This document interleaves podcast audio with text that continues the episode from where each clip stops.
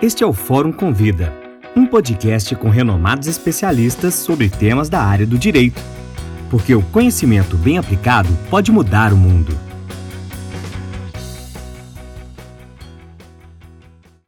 Olá, pessoal! Mais um episódio no nosso podcast Fórum Convida. E que alegria dessa vez, alegria em dose dupla. Eu estou aqui com a professora Maria Rita Holanda e a professora Catalina Oliveira. Para quem não conhece, eu estou com duas pernambucanas do Recife, duas professoras de Direito de Família e Sucessões, e que, além da vida acadêmica, compartilham um mesmo doutorado na Universidade Federal de Pernambuco e a vivência da militância da advocacia na cidade do Recife. E esse episódio do nosso Fórum Convida é super especial. A gente está aqui no mês dedicado às mulheres, na semana do Dia Internacional das Mulheres, e eu queria que as nossas convidadas fizessem aqui as primeiras considerações, mas eu já vou lançar uma provocação. Quando a gente tem um dia de comemoração, significa dizer que normalmente a gente tem coisas para celebrar. Deixa eu começar com a professora Maria Rita.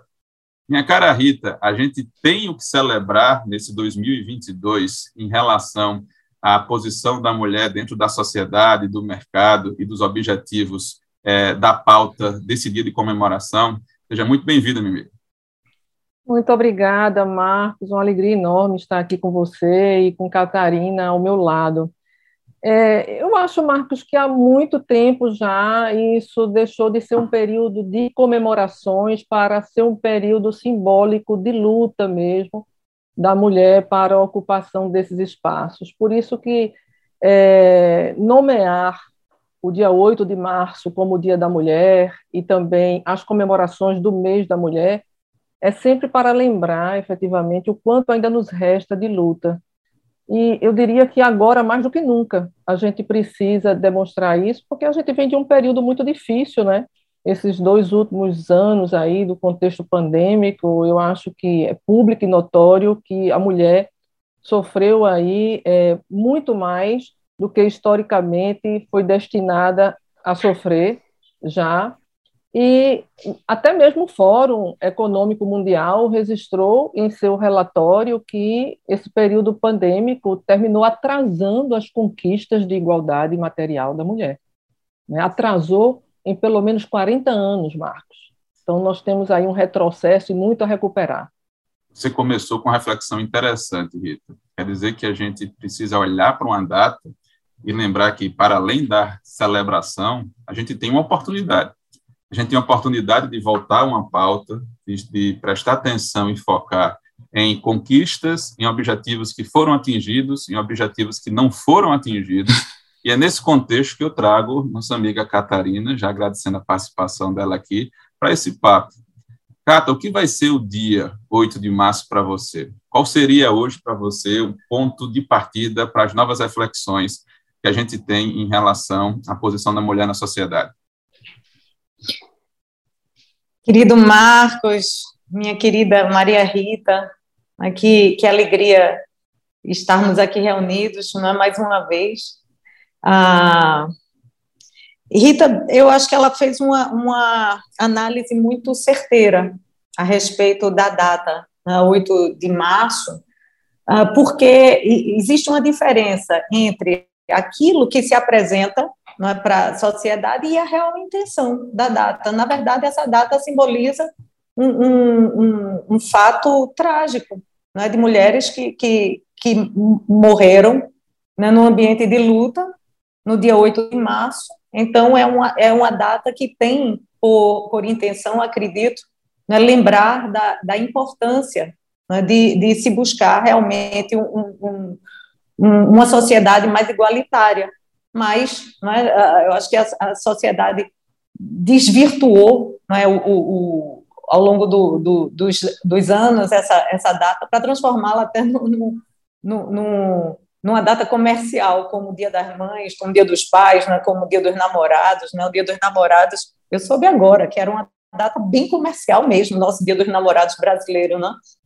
Ah, eu, ultimamente, eu, eu vejo que é, tem se é, aproveitado o momento né, do, do, do 8 de março, o entorno do 8 de março, para é, chamar atenção para esses, é, essas conquistas e, e, e, também para tudo aquilo que ainda precisa se, precisa se avançar para que a gente realmente possa falar né, que a igualdade, que, que, que com previsão constitucional realmente seja é, concretizada, não? a igualdade, uma sociedade solidária e justa.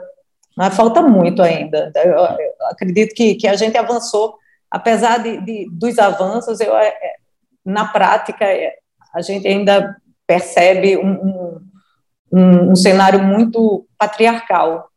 Eu queria pegar, Cátia, se me permite, esse finalzinho da sua fala. Você falou o seguinte: olha, na prática, a gente ainda tem muito que avançar em matéria de igualdade. Só que a sociedade e a humanidade como um todo passou por uma experiência nunca antes vivenciada, a experiência do distanciamento social, em vários lugares, durante muito tempo de lockdown, todos trancados nas suas casas. Isso pode ser visto como um ponto muito positivo de conhecimento das necessidades do outro, de compartilhamento de, de, de, de mais tempo é, nas rotinas do dia a dia, mas eu queria saber a opinião de vocês. As pessoas em casa, as famílias todas reunidas, e isso, para o ponto de vista da nossa discussão de hoje, dessa pauta de igualdade é, entre homens e mulheres na sociedade, foi algo bem-vindo, positivo, ou a gente teve uma situação que se agravou ainda mais durante a pandemia? Vamos ouvir a professora Maria Rita com a provocação, e daqui a pouco a gente segue conversando aqui, minha amiga Catarina. Rita, e aí, como é que foi a pandemia em relação à nossa conversa de hoje? Então, Marcos, é, eu me surpreendi até com uma reportagem um dia destes, de que é, o IBGE registrou um declínio né, no número de divórcios. É, obviamente que esse número não envolveu a busca dos divórcios extrajudiciais, que são sempre consensuais, mas apenas os divórcios judiciais e litigiosos. E a gente precisa fazer uma leitura muito responsável né, com relação a esse dado, o que aqui é significa. Porque na minha clínica de direito, chamando assim, né, o meu atendimento, nosso atendimento, foi o contrário. Né? Houve um aumento muito grande de conflitos familiares, a imposição da presença de um para com o outro, é, a falta também do lazer e da individualidade a ser exercida por cada um na sua profissão, muitas questões de ordem é, psicológica e psicanalítica também permearam esses conflitos, e a verdade é que isso se tornou insuportável na convivência de muitos cônjuges, de muitos companheiros, a ponto de se refletir no aumento da violência também, né, Marcos? porque se é um dado que é certo é um dado de aumento de violência doméstica.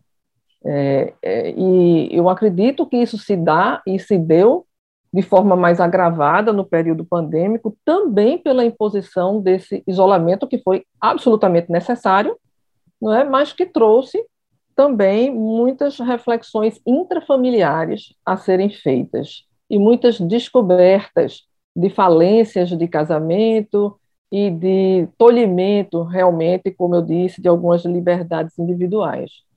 Eu vejo um crescimento, eu vi um crescimento desses conflitos nesse período, Marcos. Eu estou de acordo com você, queria saber a opinião de Catarina, e o que eu vivenciei foram pessoas me dizendo o seguinte, olha, eu pelo menos, quando meus filhos estavam na escola, eu tinha um tempo para cuidar do meu trabalho, cuidar de mim. Mas agora que está todo mundo em casa, como é que eu faço para é, deixar o menino sentado na frente do computador assistindo a aula remota, dar conta do meu trabalho diário e das atividades de casa? Porque muita gente que, que contava com empregados domésticos, com diaristas, nenhuma fase da pandemia acabou se isolando e ficando sem esse tipo de, de serviço de profissional. E aí, Cata, você acha que a gente está diante de um período de recrudescimento, de piora nessa, nessa busca por igualdade, ou a gente continua na linha do que Rita falou aqui no começo, para algumas famílias foi uma oportunidade de rediscutir, de repensar como é que é a dinâmica da relação familiar? Marquinhos, eu estava pensando aqui, enquanto vocês falavam, né, que a gente é, tem uma vivência num recorte da sociedade, né, e num recorte muito, muito pequeno, né, considerando que é, eu acho que 90% né, da população brasileira tem, vive numa condição social não é diferente não é, da, da, da bolha que, que enfim, não é, que desse, desse recorte que eu estou que eu, que eu falando, não é, porque você falou aí das, das funcionárias domésticas, não é? É, neste recorte de nossa vivência, eu acho que, que houve uma, uma mudança porque as mulheres terminaram assumindo funções que normalmente elas delegam para essas outras mulheres.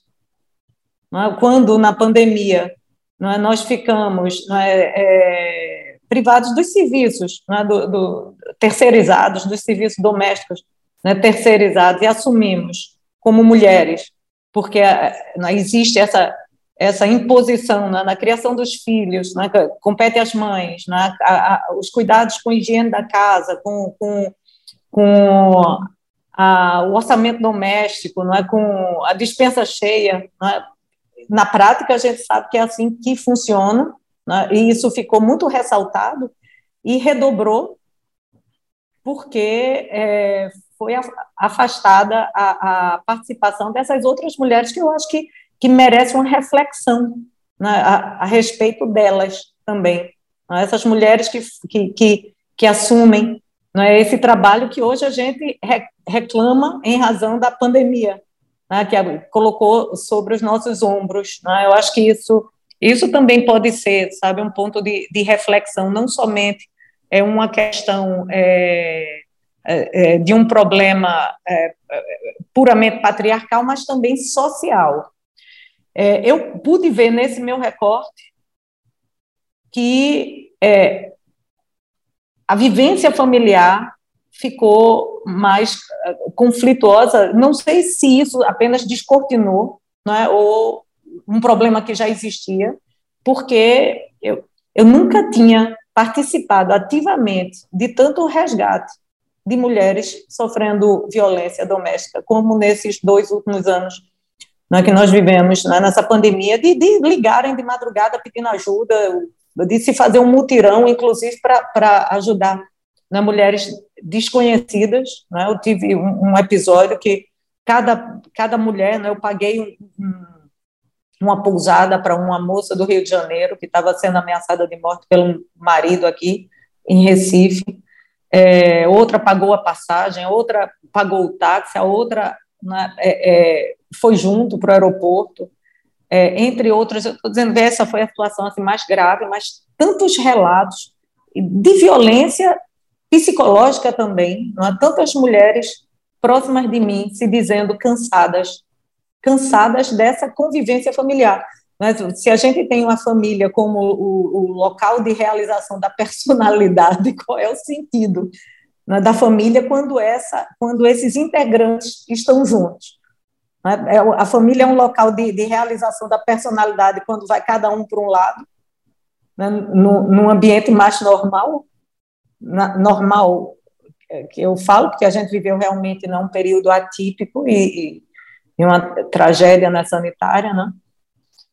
Aí, não sei, eu, ah. eu, eu gostei dessa sua reflexão, porque ah, primeiro você ah, chamou a atenção para a gente uhum. que é mais fácil falar do, da nossa, do nosso ponto de vista, da nossa perspectiva. E a gente tem que uhum. lembrar que o, a, a diferença social no Brasil é tamanha e que a gente uhum. teve o impacto da pandemia de várias maneiras, de vários níveis de intensidade diferentes. Mas, Isso. Catarina, tem outra coisa que une nós três aqui, além do interesse pelo direito e além do fato dos três é, colaborarem nos livros editados pela Fórum. Nós três somos pais de jovens mulheres. Talvez a minha seja um pouquinho mais jovem que a de vocês, mas eu vou colocar as três nesse horizonte, tá? Quando vocês tinham idade das filhas de vocês, vocês tinham uma realidade. Mas quando vocês olham agora para a realidade das filhas de vocês, e olho para a realidade da minha filha, como é que vocês acham que vai ser o futuro das nossas meninas? Melhor do que vocês viveram? Igual ao que vocês viveram? Os desafios ainda são os mesmos? Os desafios mudaram? Porque, veja, eu não acho que apenas uma discussão, são os temas que eu vou falar, usei apenas no sentido de que há muito tempo eles estão em debate apenas a discussão do local de trabalho, da emancipação profissional e a questão da equiparação salarial sejam suficientes. Eu acho que isso é um bom ponto de partida, mas a gente não pode reduzir a discussão apenas a isso. Mas essa é a minha opinião. Eu gostaria muito de ouvir vocês na comparação do que vocês experimentaram e vivenciaram, do que vocês estão vendo as filhas de vocês experimentarem, e quais seriam os pontos hoje que a gente podia destacar? E aí, Rita, dessa vez eu vou ouvir Catarina primeiro, depois eu passo para você. Quais são os pontos que vocês podem destacar, que vocês acham importantes para os próximos anos? Cata, se o dia 8 é um dia da gente, é uma oportunidade para a gente utilizar um símbolo para lembrar e para fazer um balanço de como é que estão é, as discussões nessa área, o que é que você enxerga para os próximos anos? Marquinhos, era você fazendo essa reflexão na introdutória desse questionamento, e eu me lembrando de, uma, de um seriado que eu assisti nessa pandemia, que eu achei muito interessante, que trata de uma, de uma geração que é mais é, a geração da minha filha e da filha de Rita. Minha filha vai fazer 24 anos, né? É, a filha de Rita está com 26, Ritinha? 25. 25, né? Vai fazer 20, 26, né? Minha filha vai não, fazer vai... 24, ela vai fazer 26, né? Agora? Não, vai fazer 25. É? É então, é, é um, o seriado se chama I May Destroy You. É um seriado que eu indico fortemente. E, e me chama a atenção ah, o fato de, de eu ter vivido, né, como parte da minha geração, diversas vezes violências é, de diversos tipos, por ser mulher, né, no trabalho, na minha vida pessoal. Né, não é porque eu, eu, eu faço, né, faço parte né, de, um, de, um, de um, um, local de privilégio que eu estou né, é, blindada né, de violência, porque eu acho que a questão é realmente é um problema de gênero. Mas eu não sabia muito de, da violência que eu vivi como mulher, eu não me dei conta que estava vivendo, sabe? E esse, esse, esse, esse seriado aborda exatamente a questão dessa geração agora que tem consciência da, da violência, da, da, da, da mínima máxima a que sofre. Eu, eu acho que esse impacto é muito brutal, porque é uma geração, é uma geração exposta à violência e com consciência da violência. Então, eu, eu, eu, eu fico muito aflita quando eu penso na situação né, da minha filha no mundo. Né, a gente coloca filho no mundo para viver, né, mas eu, como mãe, fico, fico muito aflita. É, apesar de, de ser um, um momento de, de, de, de, consciência, e a consciência faz com que realmente é, as coisas mudem, e isso é bom, né? mas é um momento ainda de violência, então é uma violência consciente. Para a minha geração, acho que a gente viveu muitas violências é, na ignorância, eu não sei, esse... não sei, emo... não sei emocionalmente, não é o que o, o que é melhor, o que é pior. Eu só sei que é muito brutal. Eu, é diferente, eu, né, Cata? É, é, diferente. Entre, entre é. outra. Eu vou pegar esse seu gancho aí é. e vou é. perguntar à nossa amiga Maria Rita como é que a gente prepara as nossas filhas e os nossos filhos, porque eu acho que essa não é uma conversa para ter apenas com as meninas, para os próximos anos é, nesse, nesse, nessa pauta, Rita. Olha, Marcos, eu vou te responder pegando também o gancho de Catarina para te dizer que minha filha me preparou muito para tomar consciência com relação a algumas violências, tá? Inclusive psicológica. Então, é, eu vejo um, ponto, um aspecto positivo no que Catarina fala, porque até porque nossas filhas né, estão na mesma geração também, eu vejo essa consciência como um, uma, uma oportunidade de prevenção, uma oportunidade de saber aonde você vai entrar numa relação, quando você deve sair numa relação e quando você está num relacionamento abusivo. Tá? Então, assim, essa geração consciente, ela entra não é, sabendo de todas as condutas que podem significar isso. E com é, talvez uma competência maior, vou chamar assim, uma competência maior para superações, né? quando nós não tínhamos. Então, é, eu vejo é, não orientação minha para minha filha, mas eu me vi muito orientada em várias situações por ela, com essa maturidade e com essa consciência. Né? Você está eu... me dizendo que tem uma troca, tá certo? É. E que é, a gente aprende vendo os nossos pequenos crescendo, é, como nós poder, como a nossa vida era diferente. Rita, você usou uma palavra, superação. E a gente vê é, no noticiário algumas iniciativas tentando justamente é, eliminar, reduzir, minimizar o impacto dessa diferença entre gêneros tão marcante ainda, sobretudo na área jurídica, que é uma área tradicional, é uma área super machista, patriarcal. E aí, dentro dessas iniciativas, a gente vê os tribunais superiores tentando organizar uma lista de professoras autoras, pesquisadoras, uma lista de obras publicadas por mulheres e recomendando a citação dos trabalhos dessa lista em provas de seleção para magistratura, em decisões judiciais. O caminho é esse, Rita? Isso é suficiente? Ou isso ainda é algo muito tímido? Como é que você vê essas iniciativas dentro do judiciário para tentar reduzir essa diferença entre os gêneros?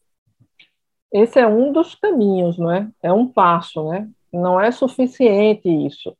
Mas para nós mulheres que somos acadêmicas e pesquisadoras, é muito importante, não é, que se dê a visibilidade é, merecida, né, e meritosa nessa construção científica.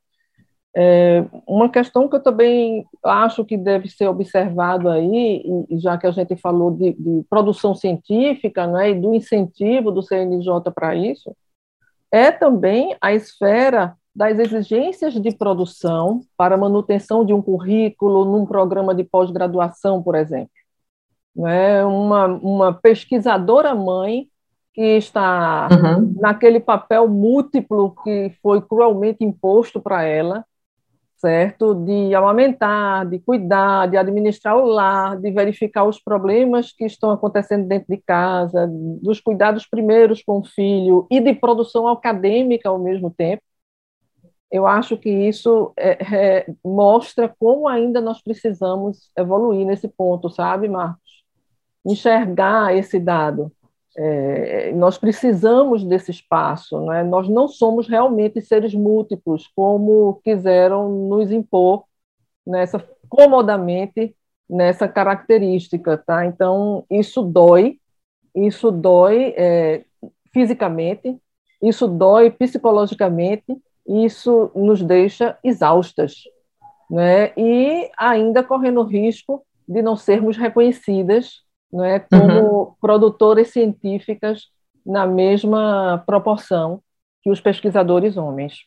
Acho que Catarina vai, vai concordar com você, mas eu queria te ouvir também, Cata. Tem mais alguma coisa para acrescentar nesse, nesse tópico que, da, do que Rita levantou aqui como reflexão? Eu, eu concordo plenamente. Eu acho que, eu acho que é importante né, essa, essa iniciativa, porque né, aquele ditado popular só é lembrado quem é visto, e, e a mulher né, foi ocupando aos poucos é, lugares, não é, assentos, mas não, na prática não, não se tinha lugar de fala. É preciso se escutar, ler mulheres.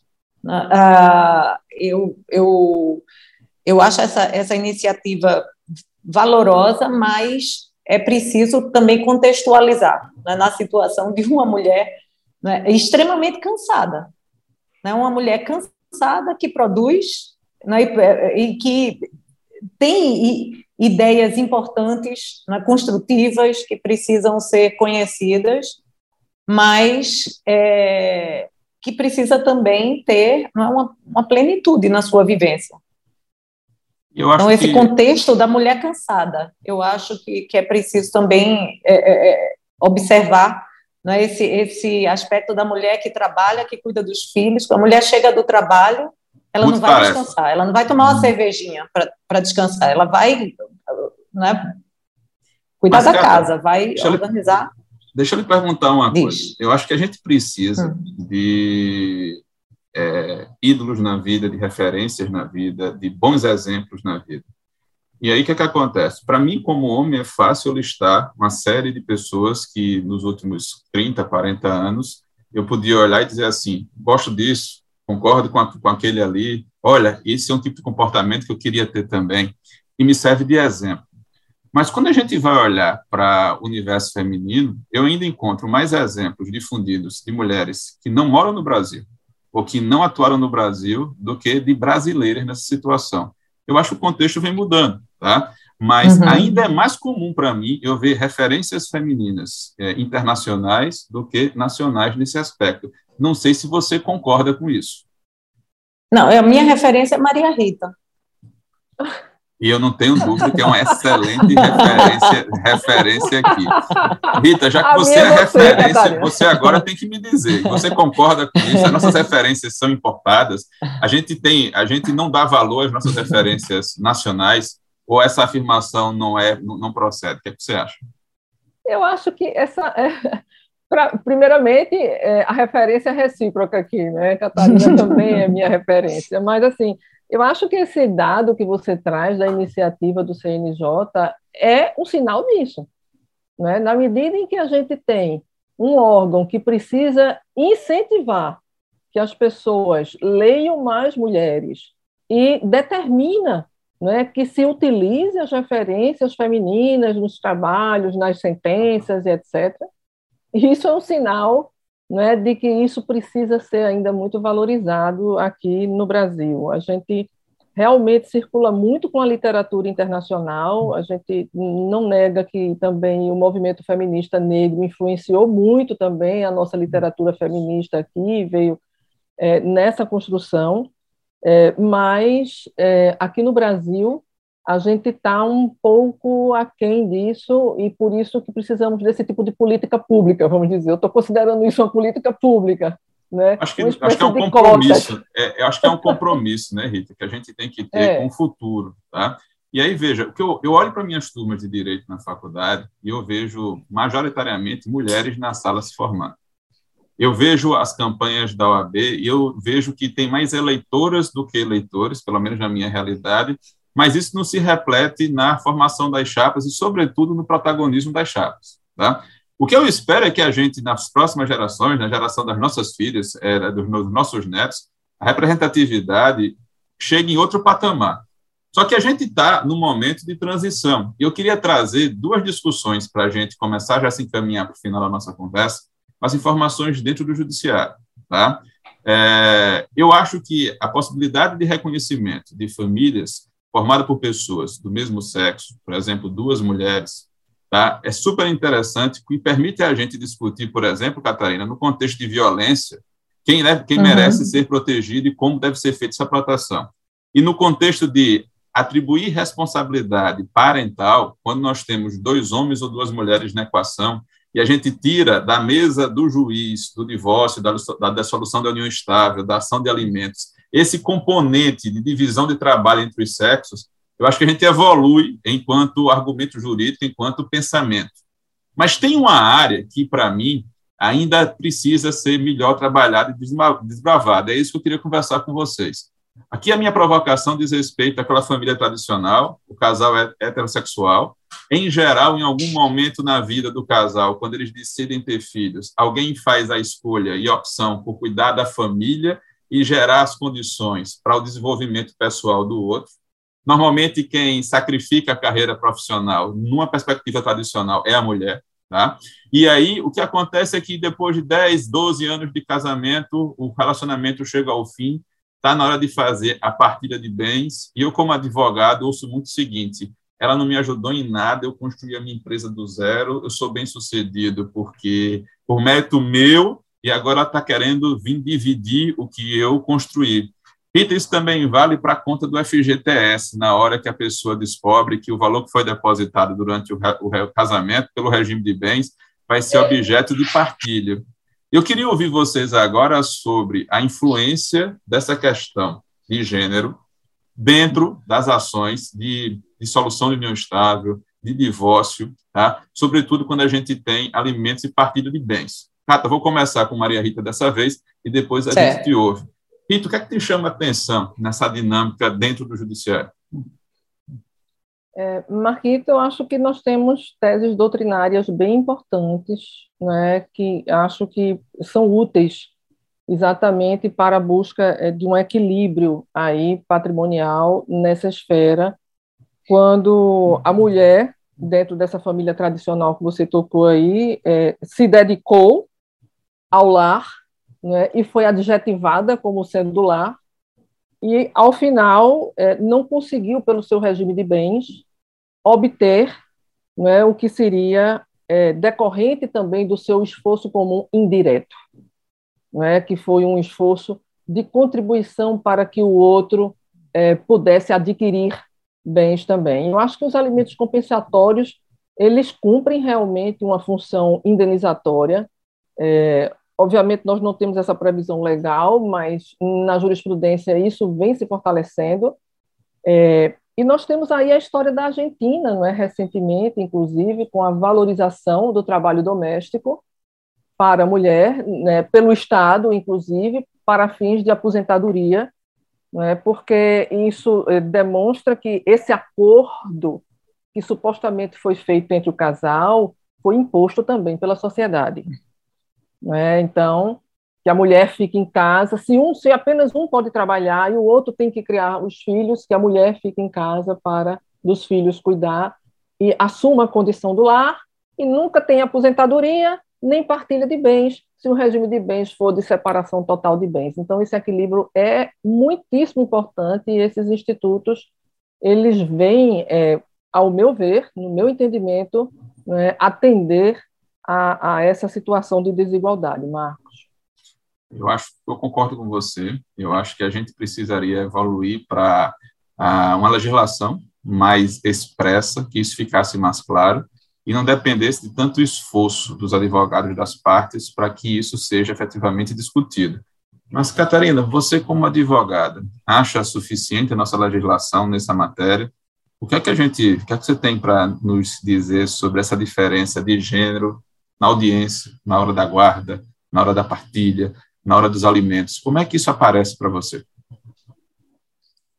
Bom, é, Marquinhos, eu acho que a legislação não é suficiente, porque não existem essas lacunas que, que são preenchidas pela doutrina né, e por decisões. Os alimentos compensatórios, né, que Rita trouxe aqui, é um exemplo importante, né, são alimentos é, que não, não, não são é, é, como é que está me fugindo a palavra, né? Existe um tempo, né? São alimentos devidos por um tempo para que a pessoa também se restabeleça, né? Tem um sentido indenizatório e tem um sentido também né, de, de, de, de, equilíbrio. De, de equilíbrio, né, de re, reconfiguração daquela pessoa né, que passou né, a, tanto tempo dedicada a uma família para que a outra parte pudesse crescer, para que a outra parte pudesse. É, é, mas lá vem meu, meu brainstorm, né? Acho, existe, quando você falou no, no acordo, né? quando, quando você vê esse desequilíbrio, você tem uma, uma legislação que vai para um, um, um lado, quando você pergunta, né, a legislação é suficiente, a legislação vai para um lado, e a, a, a vivência prática, então, na prática, a teoria é outra, não, é? não tem, existe uma, uma expressão nesse sentido.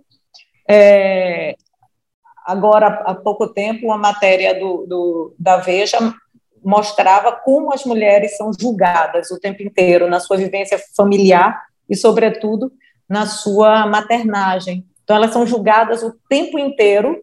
É, inclusive, eu acredito que isso termina empurrando né, as mulheres ainda hoje, porque nós temos ainda muitas famílias né, tradicionais, nesse sentido, da mulher abrir mão, ceder né, a, a, sua posição profissional, ceder a, os seus sonhos, né, ceder na, na, na, nas, nos seus propósitos para o bem da, da coletividade né, familiar, da coletividade que prevalece os outros, os filhos, né, o marido, é, então, existe uma pressão que, quando se fala em acordo, eu não sei bem se existe um acordo ou se, ou se existe um julgamento que a mulher se sujeita. Uma pré-compreensão. Uma, pré, uma pré-compreensão, que esse é, o seu, meu, esse é o seu papel. Não, não? precisa nem discutir isso, isso é pressuposto. É. Se, é, e aí é pressuposto. É, você está é, quando você, você tá vê é, tá decisões de, de, guarda, de guarda de filhos, não é? Acho que existe um estranhamento quando quando a, a guarda, nós vamos supor, eu nem coloco assim, a guarda o lar de referência vai ser o, vai ser o paterno. O lar de referência do o lar de referência vai ser o paterno, as pessoas já pensam, essa, essa mãe deve ser uma monstra. E o pior é que as, as outras isso, mulheres. É que, as outras é. mulheres também julgam, sabe, Catarina? O que me impressiona. É vezes, a sociedade. Quando, isso, quando eu advogo, ah, quando eu advogo ah. é, mulheres, eu ouço as seguintes frases. Olha, é, vamos fazer o seguinte: eu vou ficar com os negócios da empresa e vou te dar o apartamento e a casa, é, porque você não entende nada dos negócios. E aí a gente esquece que daqui a mais um tempo, daqui a mais um, dois anos, aqueles negócios vão gerar outros apartamentos e outras empresas e aqueles bens que ficaram para a mulher na partilha, eles normalmente eles dão despesa. Você não vai ter a possibilidade uhum. de tirar frutos daquilo ali, tá? Principalmente porque os filhos usam como lar de referência, diferente da outra situação. Olha, é, uhum. mas como assim a senhora não quer ficar como lar de referência dos seus filhos? Você vai deixar isso para é? ele, tá? E eu vejo esse discurso na boca de magistradas, na boca de promotoras, tá? que às vezes reproduzem aqueles valores que, para mim, estão datados em outro momento social, que já não deveriam mais ser objeto de discussão agora. É isso, cara? É a própria pessoa, eu acho que a própria mulher, ela, ela se coloca nessa posição, ela, ela, ela pensa assim, não, eu tenho, eu quero crescer profissionalmente, eu quero, eu quero perseguir meus sonhos, mas o meu, meu, meu lugar é o de ficar com os filhos. Então, ela mesma né, existe uma cobrança tão cruel, eu, eu, eu, eu acho, que a própria mulher se martiriza quando se prioriza em algum momento. E quando ela decide não ter filhos, Rita? Essa é decisão vista pela sociedade como uma decisão extremamente egoísta, não é? Quando é altruísta. Quando é altruísta. Né? É. E, e, esse julgamento, ele é um julgamento moral, é, quando a gente fala de mudança de lei, Marquito, eu acho que a gente tem que falar, antes de mais nada, de mudança cultural mesmo, é, porque essa lei que está aí construída, ela advém de uma cultura que também deve ser superada em alguns valores, né? Não ter filhos, assim como existem mulheres que não se veem sem filhos. Né? Existem mulheres que acreditam firmemente que a razão de ser da sua felicidade e da sua vida é ter um filho. Ela não enxerga a própria vida senão com o filho. Né? Então, é, é, é esse papel que Catarina colocou muito bem aí, que nos foi imposto, né, é um é, papel até, que, que. Até porque nós... o primeiro. Ah, desculpa, Ritinha, mas até porque, só um parênteses, é, até porque o primeiro brinquedo da mulher é uma boneca, né? Isso né? É uma boneca. Eu vejo assim ainda hoje, quando eu vejo esse movimento, essa ansiedade na busca de filhos, na construção de, de projetos independentes, na busca de reprodução humana assistida, em mulheres se intitulando tentantes. Quem é você? Eu sou uma tentante. Não é? Eu sou uma tentante. O que significa? Eu estou tentando ter filhos, eu estou passando o tempo da minha vida tentando ter filhos, porque elegi isso como sendo algo fundamental para a minha felicidade e para a minha própria vida. Então, é algo que a gente precisa parar para pensar, sabe? É, e é claro que a gente não está aqui condenando as mulheres uhum. que querem ser mães, é, mas apenas querendo descolar um pouco esse papel da maternidade é, do feminino, sabe, Marcos?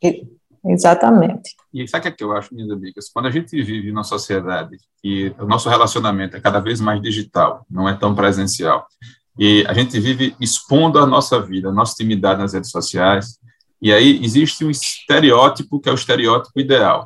É da mãe bem-sucedida em casa, com os filhos, e a qualquer preço, a qualquer custo, né, Cato? É, não importa o esgotamento, não importa o cansaço, não importam as cobranças, mas ela tem que estar sempre perfeita para o marido, para a sociedade, para os filhos, e muitas vezes ela fica em segundo plano. E o que eu percebo é que a gente tem vários momentos de entendimento disso. A gente tem lugares que essa, essa clareza é mais evidente, a gente tem pessoas que têm uma idade um pouco mais avançada que talvez não tenham esse mesmo, esse mesmo discernimento do que está acontecendo.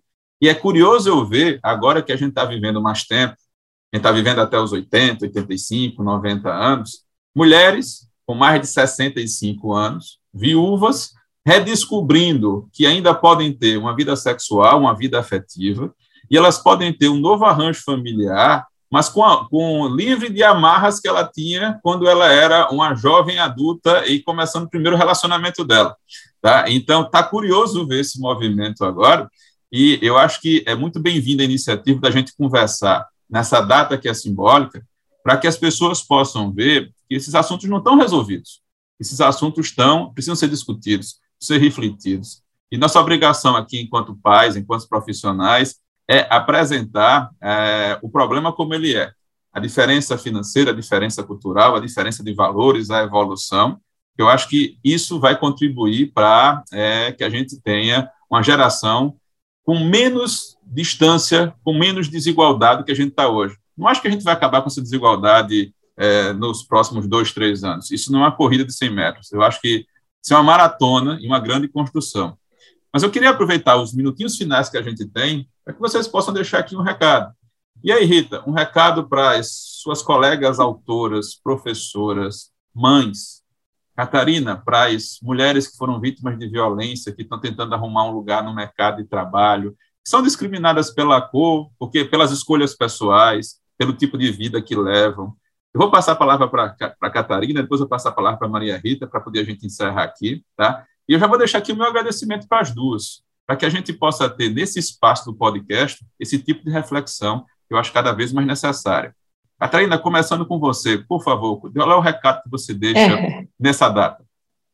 É, é, é eu, eu, só acho que não, não devemos perder a esperança, né? mas parece muito vazio, porque eu acho que, que é é mais um esforço também colocado nos ombros da, mulher. Né? Eu acho que está na hora da gente começar a chacoalhar os homens para mudar também. Vamos, vamos mudar juntos. Né? É, é, é um, um, esforço que, que talvez né, tenha que chamar mais atenção agora de vocês. Né? Porque senão é aquele mito de Sísifo, a gente rola a pedra até o alto da montanha, chega lá em cima, ela cai de novo de acordo, e você deixou aqui uma bela reflexão, eu tenho certeza que vai ser completada agora pela professora Maria Rita. Rita, com você. Ah, eu acho que não tem o que se complementar o que Cata falou. Eu diria para as minhas amigas pesquisadoras que devemos estar sempre unidas mesmo, não é? buscando e, e não se conformando, não é? e buscando também esse trabalho conjunto, é, com os nossos colegas, com os homens, buscando mostrar também essa fala que nos é peculiar, é de nosso lugar e que precisa ser acreditada, precisa ser vista e precisa ser amparada, acolhida, reconhecida. Né? Então, é, mais ou menos na linha do que Catarina falou, né? não se constrói sem ser juntos. Uhum. Então, uhum. precisamos, sim, não desistir, e estarmos conscientes de que precisamos transformar também o outro. Isso é uma pauta comum, isso é uma pauta da sociedade, isso é uma pauta dos que são filhos, dos que são pais, dos que são avós, dos que têm cargos públicos, dos que têm posições acadêmicas e podem contribuir doutrinariamente. Isso é papel do judiciário. Mas não só proferindo as decisões, também na forma de gestão, na forma de organização, de definição de critérios de promoção, ah, isso também vale para os conceitos profissionais. A gente tem aqui é, um problema e um desafio que eu acho que não pode ser atacado numa só frente. A gente tem que atacar isso de vários modos diferentes, porque vai ser essa comunhão de esforços que vai gerar a gente a ter um cenário diferente no futuro. Mas, por hora, vai ficar aqui a nossa esperança, professora Catarina. A esperança de dias melhores, a esperança que a gente não pare de discutir, não pare de refletir sobre esses assuntos e me permitam agradecer o tempo das duas, tá? que foi doado aqui para que a gente pudesse ter essas reflexões. Então, professora Maria Rita Holanda, professora Catarina Oliveira, que além desse momento aqui no nosso podcast, também tem um texto interessantíssimo, que eu vou recomendar a leitura, lá na nossa coluna de Direito Civil da Fórum, você vai encontrar também um desdobramento dessa discussão outras reflexões, mais pontos interessantes, e eu acho que vale a pena você ler e você vai gostar.